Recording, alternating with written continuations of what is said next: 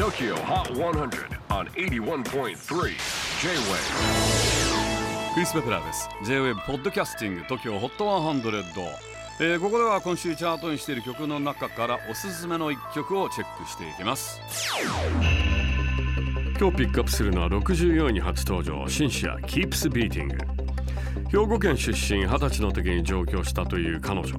幼い頃にプリンスやアレステッド・ディベロップメントの曲に合わせて口パクをしたことをきっかけに音楽にハマっていったそうです。